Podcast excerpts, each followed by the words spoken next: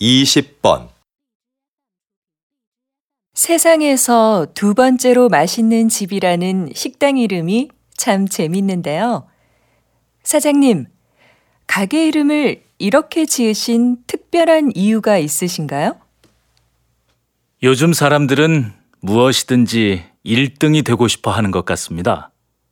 하지만 저는 최고가 되기보다는 계속 최고를 향해 가는 사람이 되고 싶습니다. 내가 최고라고 생각하는 순간 거기에 만족하게 되니까요.